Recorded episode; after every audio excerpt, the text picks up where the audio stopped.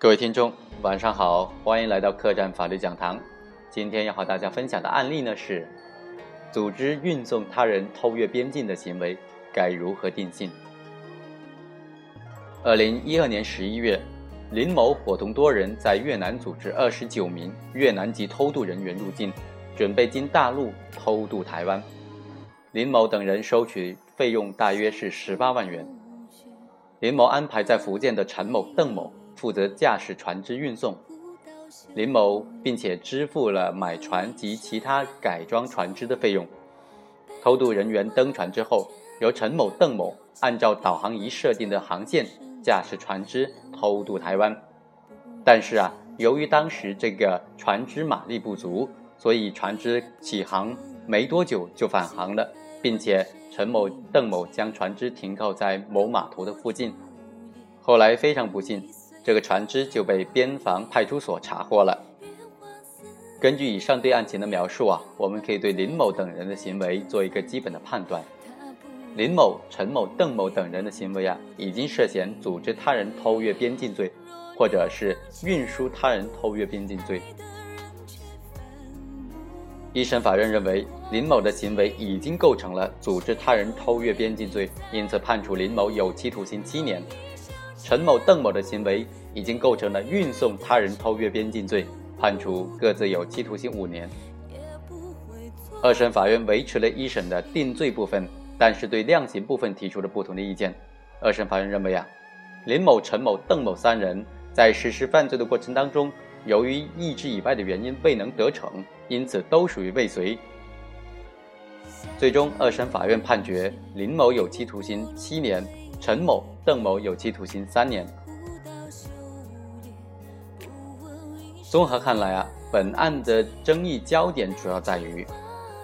怎么样区分组织他人偷越边境罪和运送他人偷越边境罪呢？以及如何认定运送他人偷越边境罪的既遂与未遂，我们逐一来分析。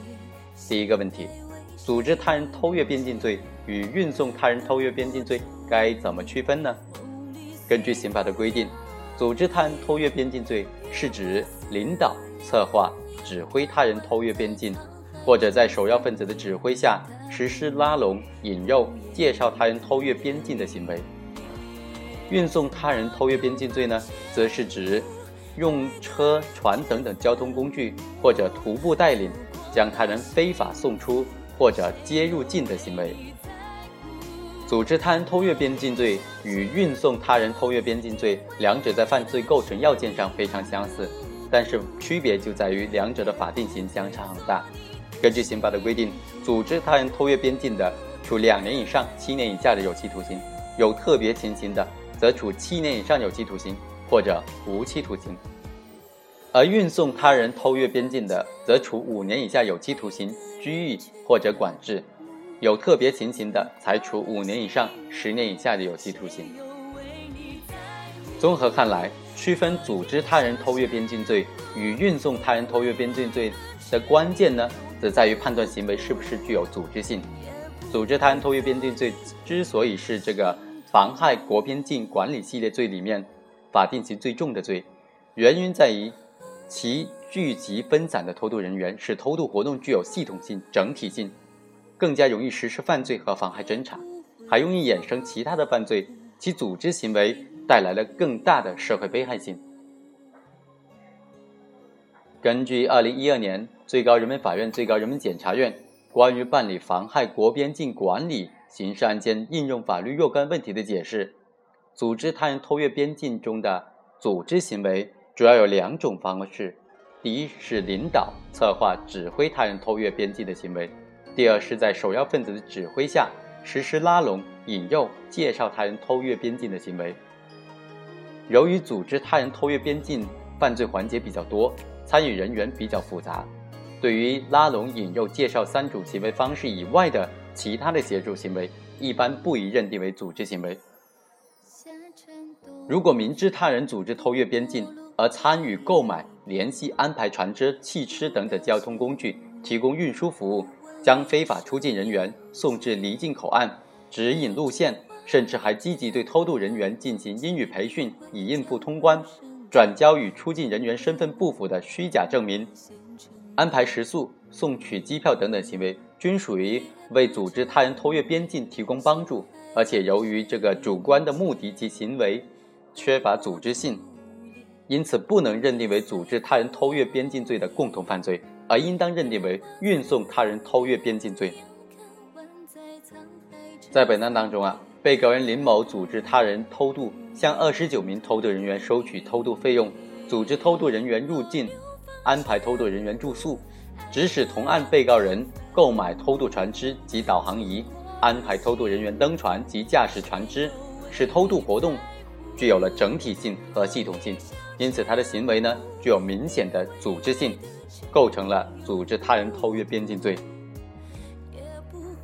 当然，还需要强调一下的是。国境是指我国与外国之间的国界，而边境呢，则是指我国大陆与港澳台地区的边界。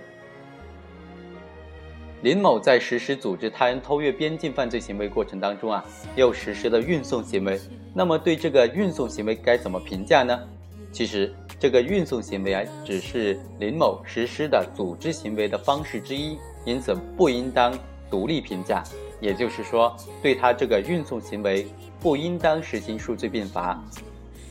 因此认定林某构成组织他人偷越边境罪是比较恰当的。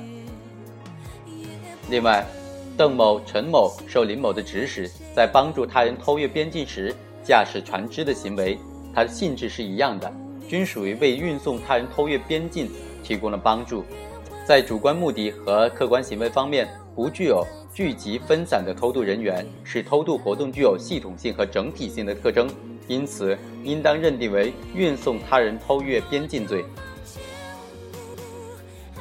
本案的第二个问题是，运送他人偷越边境罪的既遂和未遂该怎么认定？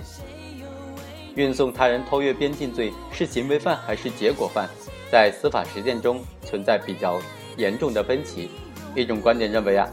这个罪是行为犯。行为人只要实施了运送的行为，不论偷渡者是否被运送出境，都是既遂。另一种观点则认为，只有发生了将偷渡者实际运出入边境的危害后果出现之后，才能够算是既遂。综合来看呢，第二种观点更加可取。在司法解释没有明确规定运送他人偷越边境罪既遂未遂认定标准的情况之下。妨害国边境管理的司法解释，就具有借鉴意义。根据妨害国边境管理的司法解释啊，组织他人偷越边境，在他人偷越边境之前，或者在偷越边境的过程当中被查获的，应当以组织他人偷越边境罪的未遂论处。由此可见，司法解释明确规定了，只有发生了将被组织的偷渡者实际。运送出入境的危害后果出现之后，才能构成组织他人偷越边境罪的既遂。而运送他人偷越边境罪呢，是组织他人偷越边境罪犯罪环节中的一环。从刑法规定的量刑幅度中也可以看出，运送他人偷越边境罪的社会危害性远远低于组织他人偷越边境罪。根据举重以明轻的解释原理啊，也应当以运送的偷渡人员是否越过边境作为区分运送他人偷越边境罪的既遂和未遂的认定标准。因此，本案当中，被告人陈某、邓某运送的偷渡人员，因为船舶的出现在偷越边境之前就被查获了，